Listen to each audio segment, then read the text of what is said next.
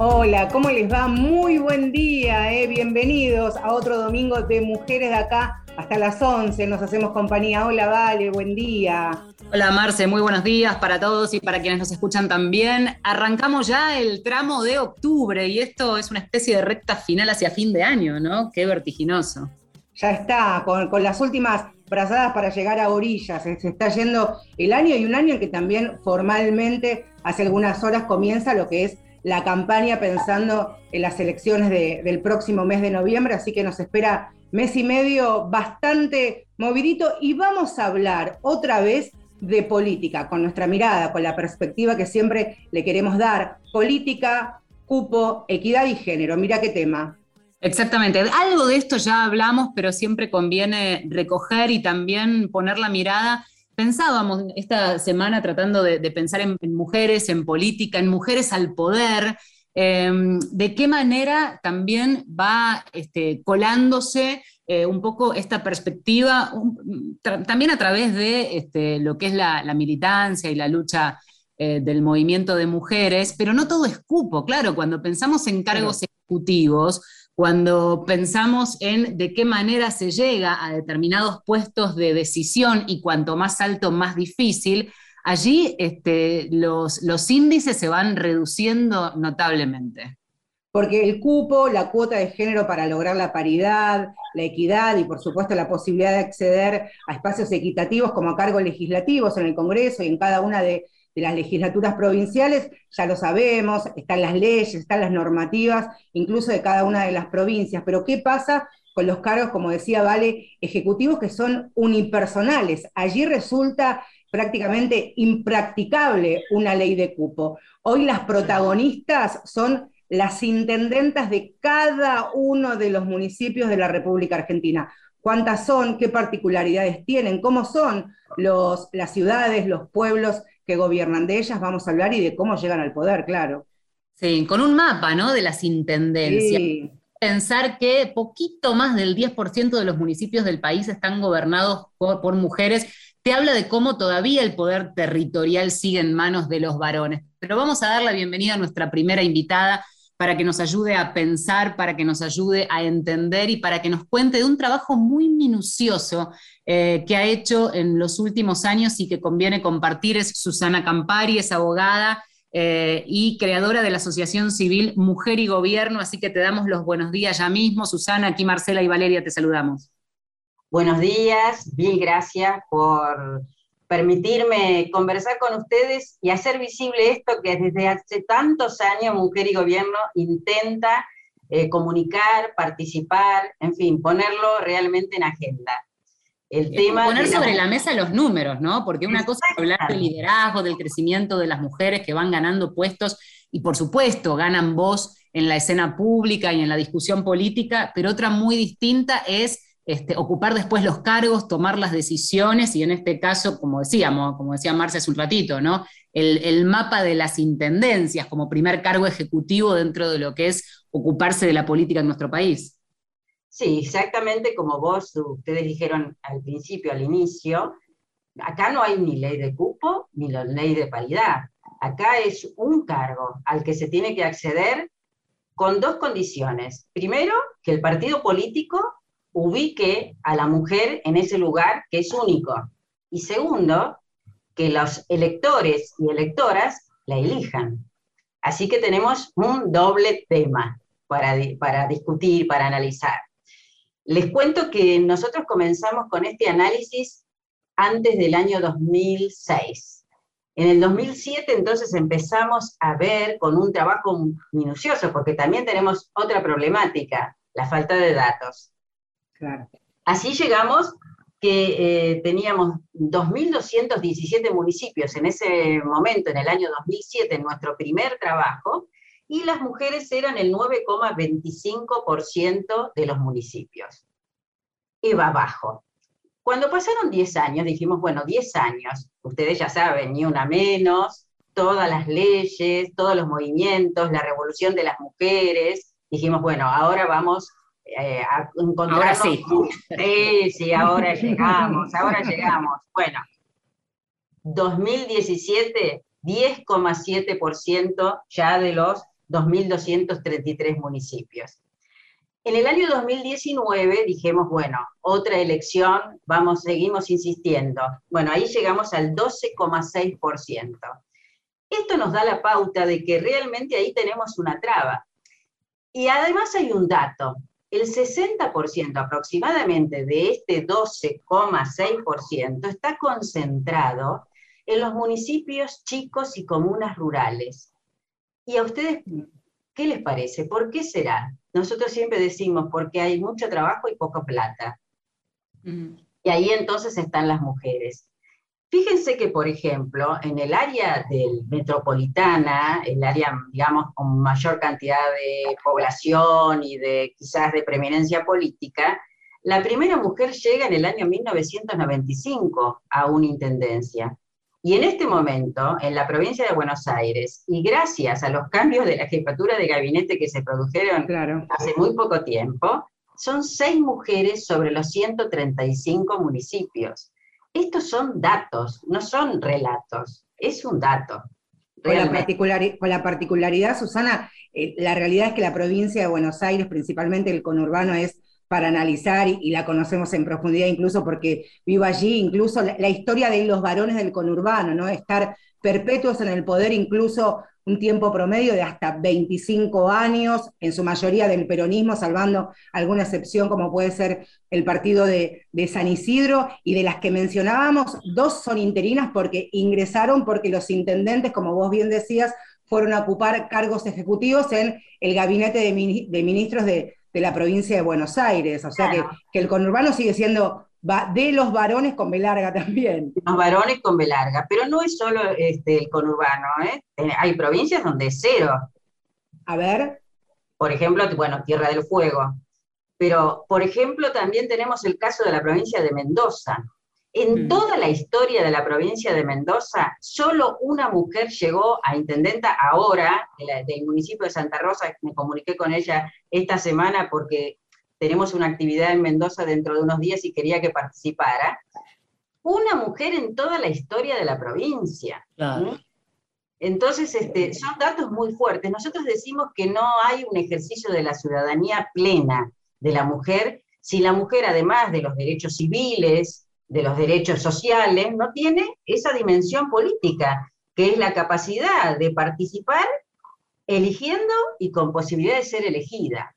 Esto que decís me parece fundamental también, eh, lo decías hace un ratito, para quien recién se suma, estamos hablando con Susana Campari, que es de la Asociación Civil Mujer y Gobierno. En un ratito vamos a compartir por redes el trabajo que han hecho, porque es muy gráfico por otra parte. Otras de las provincias que figuran como las más, no sé si reacias, o por lo menos las que en los números tienen los índices más bajos eh, del país son Santiago del Estero y Formosa, y pensaba en esto de la participación. ¿Qué pasa, qué nos pasa a los ciudadanos y las ciudadanas al momento de tener una boleta delante mm. y qué prejuicios se activan al momento de decir, ok, queremos más mujeres, queremos presencia, pero no del todo confiarle el poder de decisión máximo, en este caso de una comuna, a una mujer. ¿Esto ocurre todavía? Entendemos que sí, más allá de los partidos políticos que deciden eh, elegir finalmente a una, a una, candidata como postulante. Sí, generalmente sabes cuál es el, digamos, el discurso, es que eh, no hay muchas mujeres que quieran presentarse. Y eso es mentira, las mujeres quieren presentarse. Lo que pasa es que eh, para mí falta una democratización hacia adentro de los partidos políticos. Eh, muchas veces hay como una declamación de igualdad de oportunidades y de equidad, pero cuando llega el momento de la mesa chica, de la toma de decisiones, ahí se ven los pingos, como digo yo, y ahí realmente eh, la mujer siempre eh, es desplazada. Y nos, digamos, nosotros hemos hecho otro, otros análisis también con respecto a las mujeres cuando a partir de la ley de cupo llegan a los legislativos. Y ese es otro análisis rico también para analizar quizás en otra oportunidad, que es a qué lugares acceden, en qué comisiones, y realmente si no hay lo que nosotros denominamos una discriminación difusa o un doble techo de cristal. Se llega a los legislativos, pero ¿a qué espacios? ¿Eh? Incluso eso, de este, mismo, de este mismo espacio, de este mismo programa, hemos abordado, por supuesto, qué lugares se les asigna dentro de, por ejemplo, el Parlamento, a cargo de qué comisiones, y que paradójicamente, casualmente, coincide con los espacios dentro de los sindicatos, dentro del mundo gremial. Hablamos, las mujeres a cargo del área de familia, de niñez, de género, de asistencia social, pero cuando es la toma de decisiones, la rosca política, allí la conducción siempre va a quedar relegado, o por lo menos así lo demuestra nuestra realidad, al lugar que tienen los varones, en la vida política, en la vida sindical, incluso en la vida empresarial. Digo, allí ese techo de cristal que constantemente nos va aplastando parece cada vez más también. Sí, y vos, nosotros hemos hecho un trabajo no solamente en la Argentina, ¿eh? en todos los países del Mercosur y asociados, y se dan las mismas condiciones, porque no solamente en las comisiones, también los cargos de dirección de las legislativos, porque el que tiene la, la, dirección, digamos, administrativa, tiene el poder, tiene los recursos. Y cuando son, por ejemplo, presidentes de comisiones, tienen también la agenda, porque son los que deciden, dentro de lo que es la rosca política, como vos decís, qué temas se van a tratar en las comisiones. Así que son temas realmente que eh, atraviesan toda esta cosa que nosotros decimos las desigualdades. Igualmente considero que también nosotras las mujeres tenemos que luchar por, por incorporar en la agenda política los temas que hacen a nuestra igualdad de oportunidades. Eh, con, Diana Mafía siempre decimos que lleguen más mujeres no, no es, digamos, un reaseguro de que eh, en la agenda estemos todas, digamos, luchando por incorporar todas estas posibilidades de las que hablamos. ¿no? pero seguramente se abre un poco también la perspectiva con otras miradas. Por supuesto que nada garantiza una perspectiva de género o feminista. Quería preguntarte a propósito de eso, ¿cuáles fueron las reacciones a lo largo de estos años en estos sucesivos trabajos o actualizaciones de la investigación cuando se presentan los informes, porque estos trabajos tienden a, tener como varias etapas, ¿no es cierto? Toda, toda la cuestión de investigación y recabar datos y después presentar el informe, incluso eh, dentro de los propios espacios políticos. ¿Te has encontrado con que les sorprende? Y te pregunto esto porque en lo que queda todavía del programa vamos a tener algunas otras entrevistas en primera persona de mujeres que ocupan cargos en comunas y que no estaban del todo enteradas y hasta se sorprendían por los resultados. Me pareció llamativo y entiendo que este, proyectado en cuando ustedes presentan el trabajo debe ser más todavía. Exactamente, es, de un gran impacto, porque además nosotros ponemos la figura de los, del mapa, digamos, acá no lo vemos en imagen, pero mm. este, es muy significativo porque vamos poniendo por colores y justamente, mira, me haces esa pregunta, yo tuve el viernes, eh, presenté este trabajo en la Comisión de Asuntos Municipales y Regionales de la Federación Argentina de Colegios de Abogados, que cumplía 100 años. Y bueno, me invitaron a presentar estos datos. Y gente, abogado con mucha trayectoria, y hasta estaba Antonio Hernández, que es muy conocido por candidato a vicepresidente, todo el mundo sorprendido por los datos, ¿eh? porque es, realmente son datos que impactan, porque uno de ellos me decía, sí, yo pensaba que había pocas mujeres, pero no me imaginé que tan pocas mujeres. Les cuento, por ejemplo, el caso de Corrientes. Ustedes saben que las provincias son autónomas y por lo tanto tienen sus propios esquemas electorales. Eh, eh, es otra dificultad también, ¿no? Para conseguir datos ciertos. Corrientes eligió este año, hace poco tiempo, hace unos meses, eh, y entre, además de intendentes, etcétera, se eligieron en 57 municipios. No todos los municipios, el resto será en noviembre. De esos 57 municipios, solo 9 son mujeres. O sea que los datos siguen siendo los mismos en proporción. Susana, hay algo interesante que, que decías cuando actualizaron este, este informe, este Observatorio de Representación Política de las Mujeres allí en 2019, ayer nomás, incluso pandemia de por medio, que de los 2.236 municipios eh, hay hoy día 282 mujeres a cargo de las intendencias y el 60% de este 12,6% está concentrado en, en espacios rurales, en pueblos, en ciudades. Esto también de alguna manera, más allá de de, los espacios chicos, de ciudades pequeñas, también habla de cierta invisibilidad en el mundo, en el mundo político, ¿no? Este, son ciudades pequeñas y también de alguna manera es invisible a lo que puede llegar a ser la política macro de determinada provincia. Sí, por supuesto. Eh, esto, si yo les cuento, digamos, el esfuerzo que, nos llevó eh, obtener datos de esas comunas rurales, porque esas comunas rurales muchas no tienen ni página, eh, muchas ni siquiera tienen teléfono. El teléfono de referencia es el celular de la persona que está a cargo. Además, este, las organizaciones son distintas eh, en lo que es los municipios de primera, municipio de segunda, como está organizado nuestro país, tiene una amplia complejidad de eh, formas de, municipios, de cómo se llega a ser municipio. Algunos son de 500 habitantes, otros 1000 habitantes, otros hablan de electores. Eh, entonces, toda esa complejidad hace que eh, realmente no lleguen estos datos. Eh, les voy a contar que eh, para tener los datos, por ejemplo, de una provincia que no voy a mencionar, pero bueno, este, después de las elecciones del 2019, era imposible conseguirlo a través de, los, de las formas habituales donde uno puede llegar.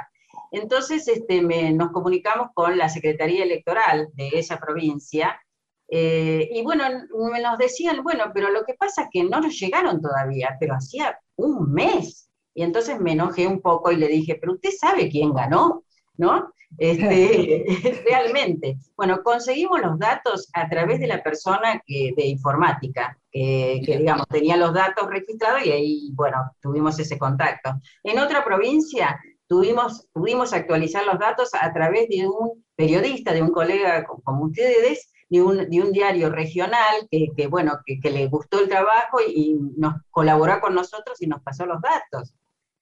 Entonces, eh, hay realmente problemas de la, mujer para llegar, digamos, por la falta de, llegada dentro de los partidos políticos, pero también falta de conocimiento de los datos reales por estas problemáticas de eh, registros que no son realmente seguros. ¿Mm? ¿Crees que, eh, bueno, en definitiva estamos haciendo, decíamos al principio del programa, esta entrevista y esta emisión en sí con el foco puesto en los cargos ejecutivos en la víspera de una elección que si bien son cargos parlamentarios, Em, habilita otra vez la discusión de la presencia de las mujeres, les habilita la voz, volvemos a escucharlas, aún, y ya hemos hecho programas sobre esto también, entendiendo que a pesar de ya estar aprobada, ni siquiera en esta renovación del Congreso con las bancos que se ponen en juego, se va a lograr esa paridad ya votada por ley. Decíamos hace un ratito que los cargos ejecutivos no tienen incidencia con ninguna de estas leyes, pero sentís que hay algo que empieza como a moverse y en todo caso pensar en un próximo eh, mapa o actualización que pegue un salto de calidad en los porcentajes y en la presencia de mujeres? ¿O estamos soñando, Susana? no, no, este, una vez este, me preguntaron eso y yo dije que yo estaba convencida que dentro de 10 años la, situación y el estado del arte iba a ser diferente. Eh, la revolución de las mujeres, la, gente joven que está eh, movilizándose en, muchos de los temas que hacen también el feminismo, yo creo que van a este, cambiar esta situación. Yo de eso estoy convencida. Eh, y desde nuestro espacio vamos a, luchar para hacer visibles estas diferencias, para que, bueno, para que todas las mujeres en, en pueblos medianos y en pueblos eh, chicos también se animen a participar y a luchar por, tener mayor presencia y en, definitiva ejercer este, transformaciones de poder que si no se está en ese lugar no se logran. También, Susana, y ya para, para despedirte, pienso en el momento en que nosotras las mujeres que no queremos o no decidimos tener una carrera política partidaria, a eso me refiero, al momento de votar, ¿no? Si exigimos en el día a día tener mayor presencia, que mujeres ocupen mayor eh, cargos más importantes en la conducción política, bueno, también al momento de votar, nosotras como mujeres, elegir a otras mujeres, porque claramente también allí no estamos eligiendo las mujeres a otras compañeras de género. Así que este será un compromiso que, que tenemos que asumir también. Susana, muchísimas gracias y por supuesto este espacio amigable para cuando ustedes decidan y tengan información siempre va a ser útil para compartirla. Gracias. Bueno, muchas gracias y este, les comento que el, el, 24 de noviembre nos entregan una declaración por este trabajo en la legislatura de la Ciudad de Buenos Aires, así que este, ya las voy a invitar. Bien, lo vale. Gracias, Susana. Abrazo. Adiós. Ahí está. Bueno, escuchamos algo de música en la mañana de Mujeres de Acá, estamos hasta las 11 de la mañana. Hablábamos de este, las mujeres allí al poder, tratando de meternos de a poquito y cuanto más rápido mejor. Llega Ana Prada hablando de la perversa minoría. Hoy no me interesan las cosas excelsas, ni la poesía, ni la belleza. Hoy solo quiero protestar tantas cosas que me molestan, son tan hortivas algunas fichitas que solo quieren progresar.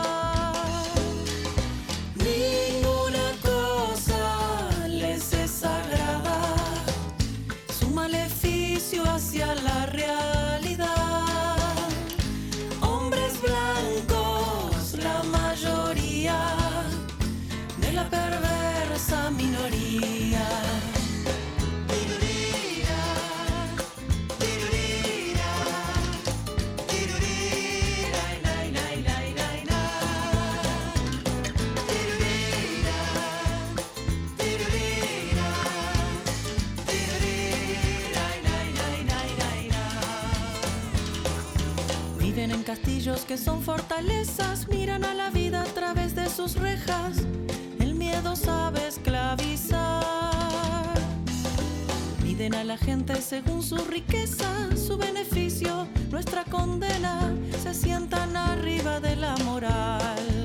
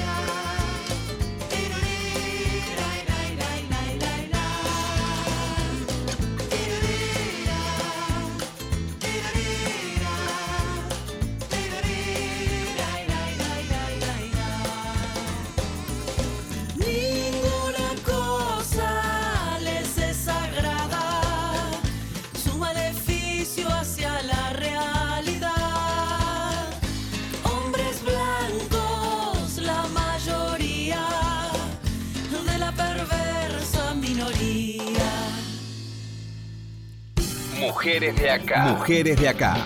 Marcela Ojeda y Valeria San Pedro. Por Nacional.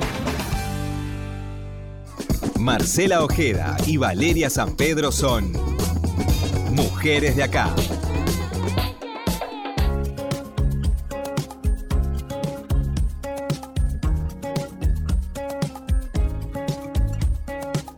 Seguimos hasta las 11 de la mañana haciéndonos compañía. 24 provincias, incluida allí la ciudad autónoma de Buenos Aires, 2.236 municipios, decíamos al comienzo del programa. De esa totalidad de municipios, el 12% nada más están gobernados por intendentas. Vamos a viajar, ¿vale? Agarramos Vamos a viajar. Estaba repasando algunos números antes de entrar de lleno a la nota, porque Pensarlo de modo demográfico es pensar en que menos del 10% de la población de la Argentina tiene en sus representantes mujeres gobernando. Por eso pensábamos en los cargos ejecutivos, en este caso en las comunas y en la aspiración de ya no pensar en la paridad, porque decíamos, esto no tiene que ver con leyes que de algún modo eh, puedan incidir en la dinámica de los ejecutivos, pero sí de alguna manera en prácticas políticas que empiecen a dar lugar a otras voces. Así que lo que queríamos era justamente eso, escuchar a quienes ya están ocupando esos cargos, a quienes de algún modo van abriendo el camino.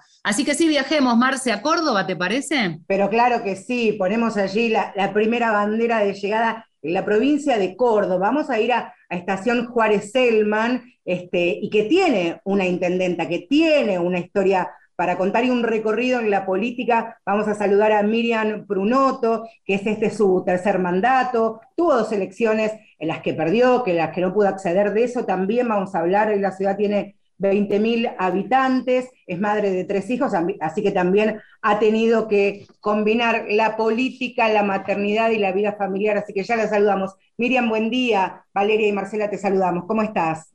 Hola, buen día, buen día Marcela, vale un gusto hablar con ustedes y la verdad que pasando un lindo domingo en familia pensar en el rol de intendenta, ¿no? De una localidad, en este caso que además eh, actualizamos en el último ratito, la cantidad de habitantes ha crecido enormemente, también imagino que crece la responsabilidad. ¿Y cómo es esto de ejercer como jefa comunal allí en Estación Juárez Selman? Digo, siendo mujer, porque en definitiva es lo que nos importa, esa mirada de género y esas particularidades del ser mujer y asumir un cargo ejecutivo. Sí, la verdad que, mira, o sea, cuando yo fui eh, intendente en el 2011, el primer, eh, cuando, cuando gano en el 2011 y asumo, es como que esta cuestión de género no estaba todavía tan presente y era la pelea, en, en las elecciones que perdí anteriormente, era la pelea de eh, ir a querer ganar una elección siendo joven, tenía 33 años cuando me presenté la primera vez, y, siendo mujer y sabía que tenía que, que, que era como natural tener que pelear con, con el público masculino, ¿no? Con el electorado masculino. Entonces no lo tenía como, como algo, como una cuestión de feminismo, sino que era una cuestión, una ambición eh, mía personal, yo que tengo de familia, que mi papá ha sido intendente, mi, mi abuelo fue presidente comunal, mi bisabuelo intendente de otra ciudad donde estuvo, o sea que venía mamando esto, la gestión pública, yo no lo veía como la pelea que tenía que dar como, como mujer sino que era como algo que, un mandato que tenía que yo lo quería hacer. Después con el tiempo se empezó a visibilizar más esto del feminismo, de buscar la, la, la igualdad, la equidad, todo eso, y empecé a darme cuenta y que realmente estaba siendo discriminada eh, por ser mujer, ¿no? Y a, empezás a, tener la pelea desde otro lado, ¿no? Cuando te das cuenta, empezás a tener otra mirada y decir, che, la puta, me tengo que centrar en esto, tengo que ver aquello, tengo que eh, salir a pelear no por mí sola, sino por todas las mujeres, eh, esto tiene que ser realmente más equitativo, entonces como que empezás a darle otra, otra forma, pero cuando arranqué la gestión no lo tenía ni en la cabeza esto, sino que sabía que tenía que dar una pelea doble por ser mujer, nada más, y como que, como que estaba bien. Había sido criada dentro de un ambiente en un colegio católico donde, donde tenés un Dios que ya es masculino, entonces como que, que, venía bien todo eso. Y bueno, eh, hoy en día ya tenés otra mirada, obviamente, ¿no? Miriam, ¿y ante qué situaciones, si nos podés contar, digo, en, la previa estar ya constituida, en tu tercer mandato, ¿con qué situaciones te has encontrado en tu camino de campaña hasta acceder al primer mandato? Y con situaciones de, esto, que, que, tenía 33 años y me decían, nena, ¿no te parece que sos muy chica para hacer esto? Que es mucha responsabilidad, que tenés tres hijos, que tu marido, ¿qué te dice? El tu marido, ¿qué te dice? Ah. En todos lados, ni hablar cuando eh, que la campaña yo trabajaba durante todo el día, a la noche salía a las reuniones como, como es lo normal por el ámbito del machismo, ¿no? que no, no tienen horario, entonces a la noche iba a las reuniones y me decían esto, ¿y tu marido qué te dice? Y salí sola, y, y bueno, viste, ese tipo de cosas así como que, que, que, que era lo que más me, me, impactaba, pero eh, creo que después, en ese momento yo decía, eh, por supuesto que salgo solo, o sea, yo no tengo miedo a nada, estoy segura de lo que hago, entonces como que tenía mucha seguridad yo y por eso lo podía enfrentar. Y Ahora, ¿y qué te, decía tu marido? Y ya que estamos, ¿y qué te decía tu abuelo y qué te decía tu papá? Porque una cosa es nacer en un seno de una familia donde la política es algo cotidiano y otra es que la nena quiera asumir un cargo. Sí, bueno, mi abuelo, eh, cuando yo fui intendente ya había fallecido, pero él siempre, o sea, yo en tercer año del secundario era presidenta del centro, del centro de estudiantes del colegio. Entonces como que él se enorgullecía de eso, era como su preferida, obviamente. Y mi papá, eh, lo que son las cosas, ¿no? Mi papá, obviamente que él siempre veía el potencial que yo tenía, que yo acompañaba a todas las reuniones políticas desde chiquita, de los 10, 11 años. Eh, tengo fotos en el 83, soy del, vengo del radicalismo, de ir a las, a las campañas en, en Patio Olmos, acá en Córdoba, que no estaba en ese momento, en la Casa Radical y con Alfonsín, o sea, y yo tenía 10 años.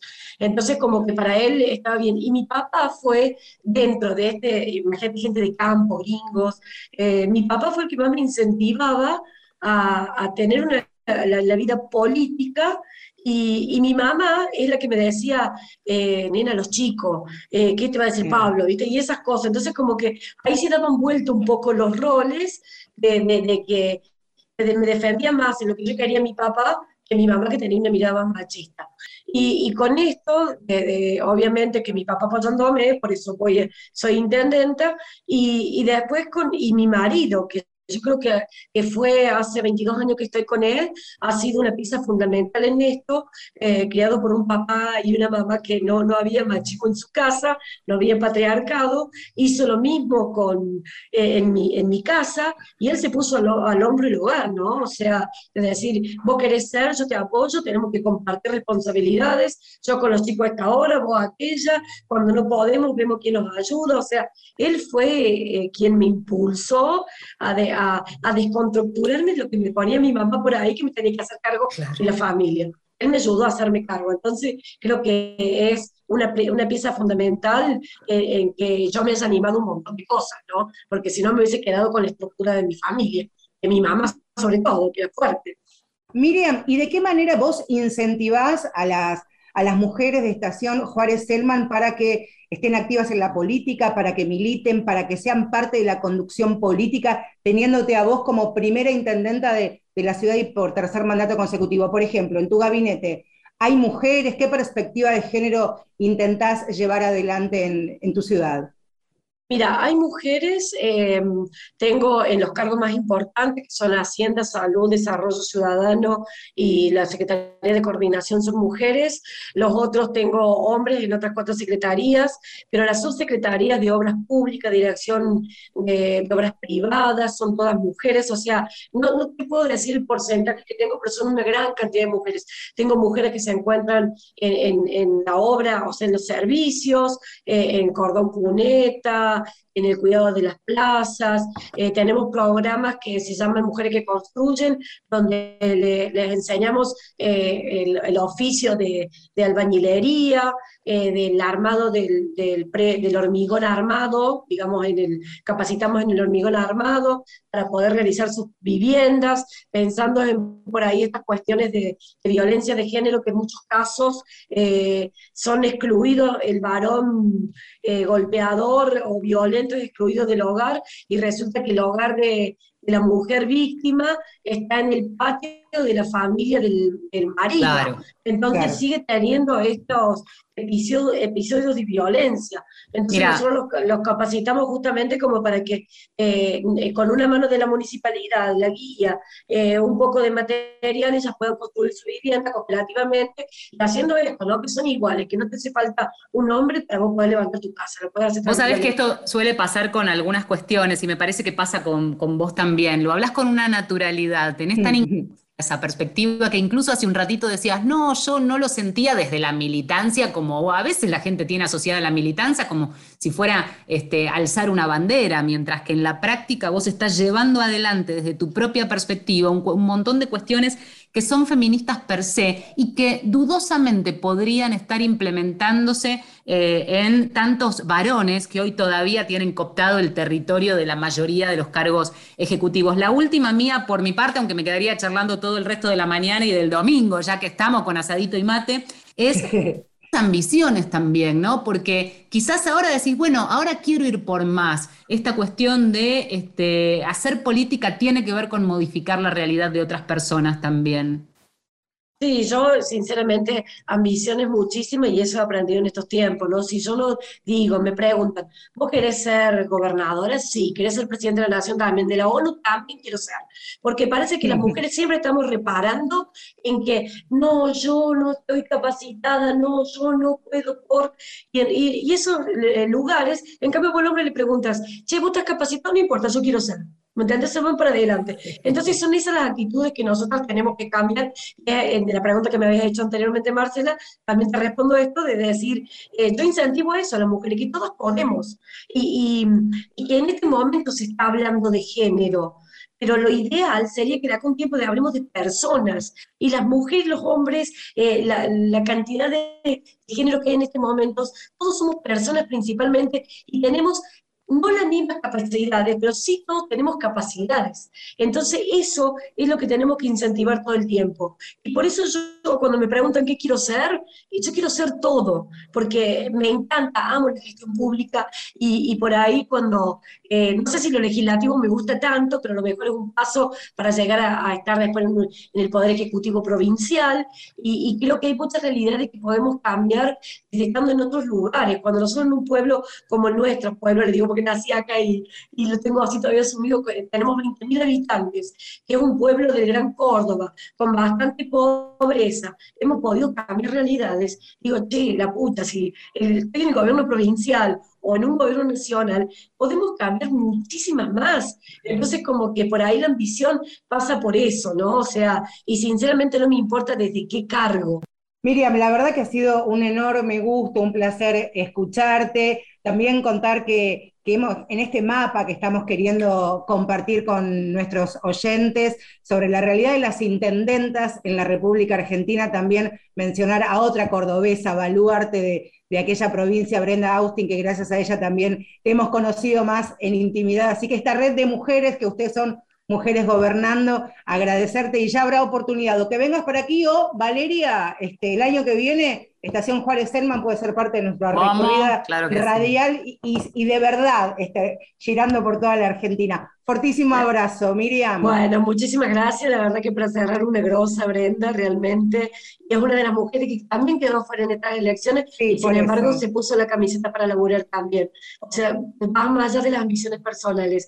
Y, y para invitarlas a que vengan a Estación Juárez Selman, tenemos un, somos una ciudad turística, pero tenemos un city tour donde mostramos lo que estamos haciendo por la sostenibilidad de nuestra ciudad, en lo económico, social y en lo ambiental. Así que las espero, va a ser un gusto tenerlas por acá y, y bueno, y poder ver esto que estamos hablando que es totalmente realizable. Gracias, abrazo enorme. Feliz domingo para todos, nos vemos. Ahí estamos. Alguito de música porque tenemos otra nota hermosa antes de cerrar y hasta Sí. que nos quedamos. Llega la otra mitad con Pilu Belver.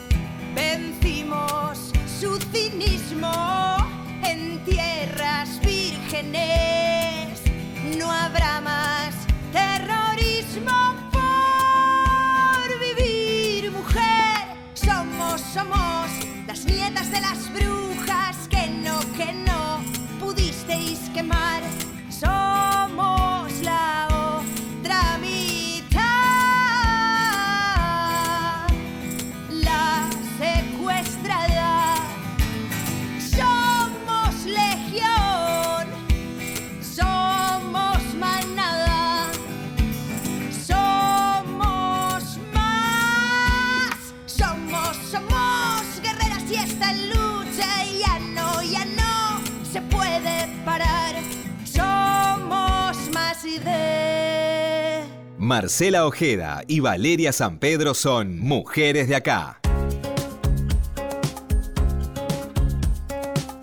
Hasta las 11 de la mañana nos quedamos en Mujeres de Acá, muchas mujeres que van pasando y hablando en este programa eh, en el que decidimos hablar de los cargos ejecutivos, de los mandos de poder. Eh, leía un informe, Marce, en, en la semana de ONU Mujeres que se ha ocupado mucho de este tema y de cómo la representación sigue siendo insuficiente en todas partes del mundo, atención con esto, y plantea, me quedaba con un dato, ¿no? A veces estos datos redondos de cifras nos permiten proyectar. Al ritmo actual que vamos, la igualdad de género en el, el máximo nivel de cargos ejecutivos alcanzaría real paridad recién en 130 años. Así que bien, gracias y a seguir trabajando. A seguir trabajando, claro que sí. De Córdoba, de la estación Juárez Selma, nos vamos directo allí a la provincia de, Río Negro, a, a Cervantes. Intendenta también Claudia Montanaro del Frente para la Victoria, segundo mandato, fue secretaria de gobierno en la intendencia de su papá, eh, Gilberto Montanaro, así que de eso también vamos a hablar. Y la primera elección ganó, atención, por 362 votos en una población hoy día de 12.000 habitantes ahí en Cervantes. Hola, buen día, Claudia, Valeria y Marcela, te saludamos. ¿Cómo estás? Buen día, Valeria, buen día, Marcela, buen día a toda la audiencia. ¿Cómo están? Bien. Muy bien. ¿Qué particularidades tiene Cervantes al momento de, de vos como intendenta y en tu segunda gestión llevar adelante la, el gobierno de, de, la ciudad? Bueno, Cervantes eh, está ubicado en la provincia de Río Negro, en el corazón del Alto Valle. Es una localidad que queda entre la ciudad de General Roca y la ciudad de Villa Regina. Eh, es una ciudad que ha crecido muchísimo, tenemos aproximadamente en este momento 12.000 habitantes. Eh, la verdad que es una ciudad muy linda que está en el corazón del valle, de la fruticultura, eh, un, un, un, corredor sobre la ruta 22 que se ha ampliado muchísimo. Eh, en todas las localidades ha habido un crecimiento exponencial de, de cada una de las ciudades, de gente que, que, se ha quedado aquí en la localidad y en muchas localidades vecinas también. Eh, un corredor hermoso para visitarlo. Vos sabés que, bueno, por supuesto que el programa tiene puesto el foco en las mujeres, en, los cargos, y Río Negro justamente, eh, arrancábamos con un mapa que destacaba Río Negro como una de las provincias con mayor participación de mujeres, es decir, una de las provincias que ha logrado una inserción real de mujeres en cargos ejecutivos.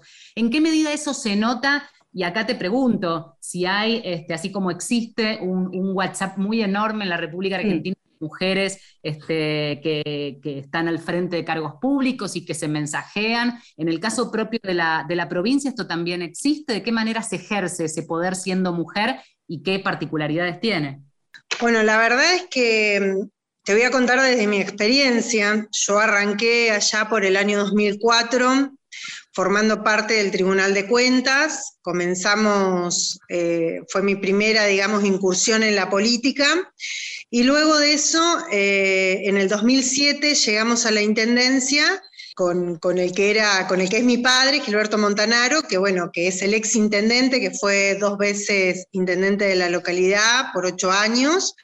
Y yo fui su secretaria de gobierno, como ustedes lo, lo mencionaban, y la verdad que desde ese lugar y desde ese cargo aprendí muchísimo, muchísimo, eh, y la verdad que siempre, eh, más allá de, no sentir ningún tipo de discriminación, sí, siempre trabajé muy duro, trabajé muchísimo porque digo, bueno, al ser la, hija del intendente debía demostrar doblemente el compromiso, el sacrificio y el trabajo, en llegar temprano, no faltar nunca, este, y, estar detrás de cada una de las acciones de gobierno que teníamos. Luego me tocó el, momento a mí, fui candidata a intendenta, este, gané las elecciones, este es mi segundo mandato, y bueno, y cambiamos los roles un poco, ¿no? Mi papá pasó a ser secretario de gobierno, que es muy importante dentro de, de, de una política eh, municipal, tener un equipo de gobierno ya conformado y con el que uno realmente pueda contar y pueda en muchos casos viajar y hacer un montón de cuestiones sabiendo que quienes quedan en el municipio realmente van a estar este, a la altura de las circunstancias. Así que para mí fue Primero, este, como un desafío muy, muy importante, la gestión del exintendente había sido muy buena y me tocó en momentos duros, me tocó eh, asumir como intendenta del Frente para la Victoria. En aquel momento ganaba Macri las elecciones a presidente. La verdad que fue un momento muy duro para nosotros y así todo pudimos continuar con una gran cantidad de obras en la localidad y eso nos permitió poder este, redoblar la apuesta y venir por este segundo mandato. Eh, comenzamos el segundo mandato lleno de expectativas con nuestro presidente, con nuestra vicepresidenta, que bueno, que, que son del mismo palo y que la verdad para nosotros era una puerta muy importante y era muy importante para poder gestionar, comienza la pandemia, que también eh, fue un cimbronazo muy duro para todos, para los gobiernos municipales, provinciales y obviamente para el gobierno nacional. Y bueno, gracias a Dios lo estamos atravesando, lo hemos podido atravesar y bueno, y, gracias a Dios las obras también este, en este gobierno se han, se han impulsado y están llegando a todas y cada una de las localidades y eso este, nos llena de orgullo. Así que la verdad que no ha sido fácil el camino, sí. en ese en ese camino que, no ha sido fácil, te quería preguntar de qué manera una mujer que está a cargo de, la máxima conducción de, de, la ciudad puede llevar adelante políticas públicas atravesadas o llevadas adelante con una mirada, con una perspectiva de género en el día a día, ¿no? En, tu agenda de, gobierno, en tu gabinete, en tus acciones de, de la cotidianeidad y para toda la gente que vive en Cervantes. La verdad que simplemente con muchísimo trabajo, con muchísima dedicación y con muchísimo respeto. Creo que, esto va más allá de género. Uno este, le dedica el 100% prácticamente del día. Para la mujer a veces es un poco más complicado porque la mujer, eh, eh, al tener una función de, estos niveles y de otros niveles en empresas, no deja de ser mamá, no deja de ser esposa, no deja de ser hija en muchas cuestiones. Y, la verdad que hay que tratar de ensamblar todo ese tipo de cuestiones este, y tratar de ser muy buena mamá, muy buena profesional, muy buena este, e, en cada una de las acciones que uno, que uno haga. Y en localidades como las nuestras, en las que yo nací, me crié, vivo acá, mis hijos van a la escuela acá y convivo con mis vecinos cotidianamente, el, compromiso es doble, el compromiso con el vecino de cuando uno asume y, golpea ¿no? en cada una de las elecciones la puerta del vecino y el vecino te abre, eh, la verdad que eso después debe verse reflejado en un montón de cuestiones. Para algunos serán obras, para otros serán este, la ayuda que el municipio pueda llegar, para otros serán este, la llamada eh, que contesta el intendente, porque bueno, en localidades chicas como las nuestras, el intendente prácticamente debe resolver todas las situaciones, desde la más chiquitita. Que porque nos contaban en un relevo del principio del programa que de repente la conexión simplemente para armar el mapeo era llamar directamente al intendente, como la persona de referencia era el celular puesto allí de manifiesto. Quería este, preguntarte, sin que esto se convierta en la perspectiva de género, porque entiendo que alguien que tiene eh, a cargo la enorme responsabilidad de conducir un municipio tiene eh, todos los frentes abiertos, pero también hay una especie de perspectiva inherente a ser mujer a, que de repente te preocupen cosas o, que veas una falencia en darle respuesta a una mujer vulnerable, a las situaciones de violencia o a distintas cuestiones en donde casi sin darte cuenta aplicas la perspectiva de género que muy probablemente un varón en, su gestión no lo haga, por lo menos no de modo natural, si no se este, hace de un, de un gabinete o de un conjunto de personas y asesores que tengan esa perspectiva. Tal cual, tal cual. Es como vos lo decís. En cada una de las situaciones yo creo que las mujeres este, tenemos una mirada distinta de muchas cuestiones.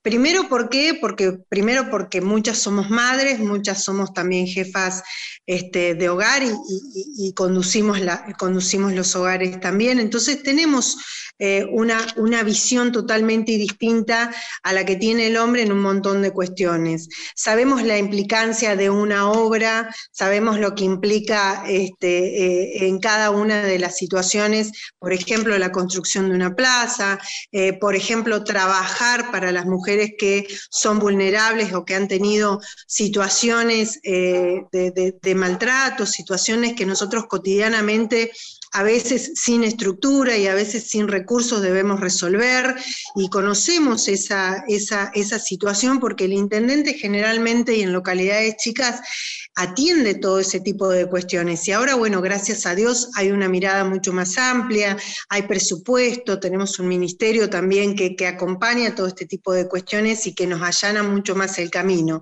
Pero es como vos lo decís, o sea, la mujer tiene otra mirada, una mirada mucho más conciliadora.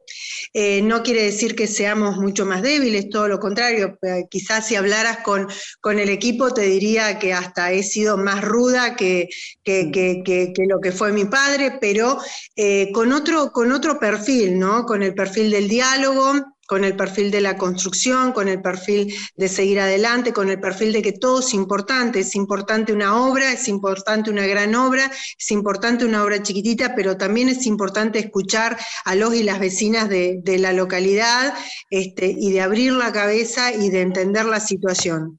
Y la mujer lo entiende mucho más fácil.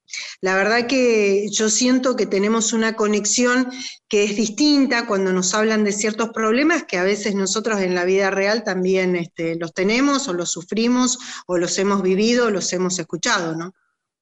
Fue muy, muy lindo escucharte, Claudia, porque la idea de, este programa, más allá de, por supuesto, conocer el mapa de las realidades de las intendentas en cada uno de, los municipios, incluso provincias que no tienen una representación de mujeres en alguna localidad, en, alguna, algún pueblo o en alguna ciudad con mayor cantidad de habitantes, es interesante también conocer cada realidad de, nuestro, de nuestro país con el objetivo federal que tiene este Mujeres de Acá. Así que muchas gracias, Claudia. Fuerte abrazo desde acá.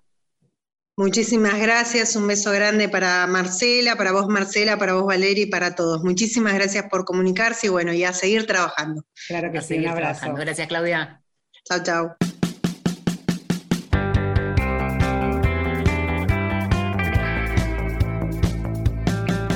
Ya estamos ¿eh? en el estribo de un nuevo Mujeres de Acá y vuelvo al comienzo del programa, esta representación del 60% de ese, de ese porcentaje, de ese punto, ese 12% de mujeres que gobiernan en municipios, en pueblos, en ciudades. Y también aquello que mencionábamos, ¿vale? ¿Qué votamos las mujeres al momento de entrar a un cuarto oscuro? Exigimos mayor presencia de mujeres en cargos de conducción, pues votémoslas, busquemos las listas, busquemos los nombres, busquemos sus propuestas y elijamos que estén en esos cargos de conducción, porque aquí no hay ley de cupo, porque es impracticable en estos cargos ejecutivos que son unipersonales y que también tienen un enorme trabajo y pelea puertas adentro en cada espacio político, ¿no?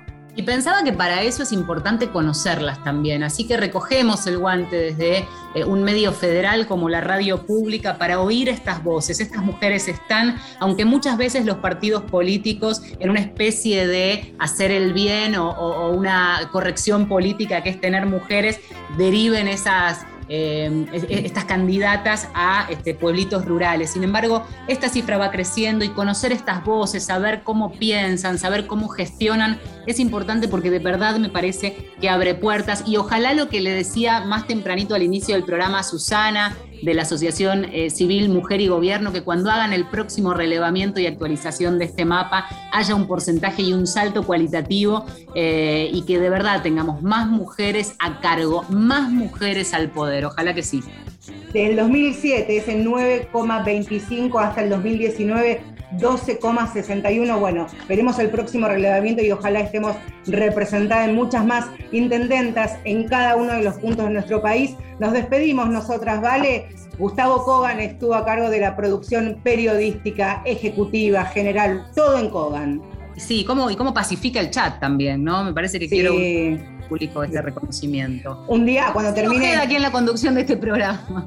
Me, silenciaste, está muy bien. Y quien está silenciándome, censurándome, es mi compañera Valeria San Pedro. Con ustedes nos vamos a reencontrar el próximo domingo. Ahora, por supuesto, se informan. Nosotros, la semana que viene, a las 10, en una nueva edición de Mujeres de Acá. Tengan buena semana. Chao.